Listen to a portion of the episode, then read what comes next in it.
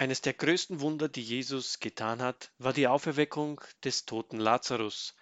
Ein beeindruckendes Ereignis, das wir im Johannesevangelium Kapitel 11 finden können.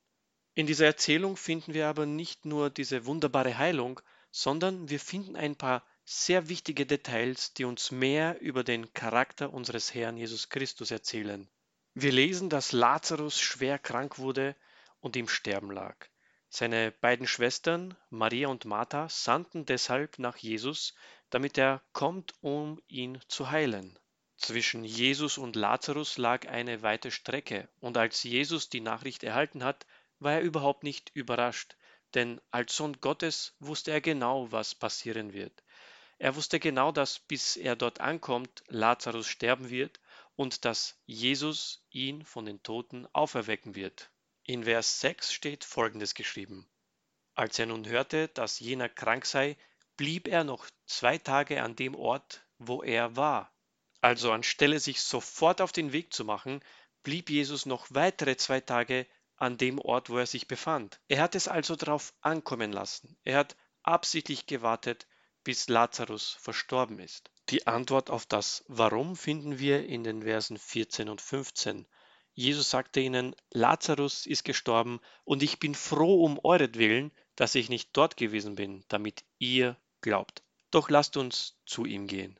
Jesus war nicht besorgt um Lazarus, denn er wusste, dass er ihn auferwecken wird. Im Gegenteil, er freute sich, weil er diese Gelegenheit nutzen konnte, um den Jüngern zu beweisen, dass er der Messias ist. Sie machen sich also auf dem Weg, sie kamen an und dort fand Jesus die beiden Schwestern und viele Juden, die um den Lazarus weinten. Sie haben ihn bereits begraben und es sind mittlerweile vier Tage vergangen, seitdem er verstorben ist. Jesus sprach mit den Schwestern, er sah, wie sie litten, er sah, wie sie weinten, und auch in Vers 33 lesen wir, dass alle anderen Juden, die gekommen sind, geweint haben. In Vers 33 ist folgendes geschrieben. Als nun Jesus sah, wie sie weinte, also die Schwester von Lazarus, Martha, und wie die Juden, die mit ihr gekommen waren, weinten, seufzte er im Geist und wurde bewegt und sprach, Wo habt ihr ihn hingelegt? Sie sprachen zu ihm, Herr, komm und sieh. Und in Vers 35 lesen wir, Jesus weinte. Auf den ersten Blick wirkt das sehr merkwürdig. Warum weinte Jesus? Er wusste von Anfang an, was geschehen wird. Er wusste von Anfang an, dass Lazarus sterben wird und dass er ihn dazu verwenden wird, um ihn aufzuwecken, damit alle an ihn glauben können. Als Sohn Gottes wusste er, wie die Sache ausgehen wird und dass es ein Happy End geben wird. Und trotzdem war er bewegt und hat mit ihnen geweint. Das ist ein ganz wichtiges Detail, das wir auf keinen Fall überspringen dürfen. Jesus Christus ist Gottes Sohn und er kennt unsere Zukunft. Er weiß, was der morgige Tag bringt, die nächste Woche, das nächste Jahr. Er weiß das alles, weil er der Autor unserer Zukunft ist. Nichts passiert ohne seinen Willen. Natürlich hat er uns gegenüber in dieser Hinsicht einen gewaltigen Vorteil, denn wir wissen all diese Dinge nicht.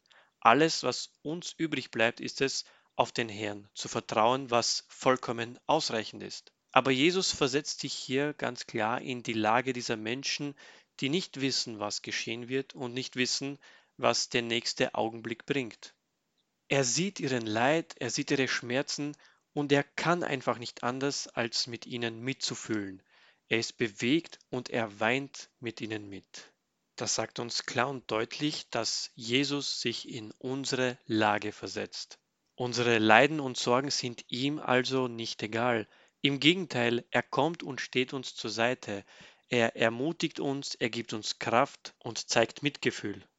Wenn du das nächste Mal also vor dem Herrn kommst mit deinen Sorgen, Problemen und Schmerzen, dann erinnere dich daran, dass der Herr trotz seiner Allmacht Mitgefühl für dich hat und Verständnis zeigt.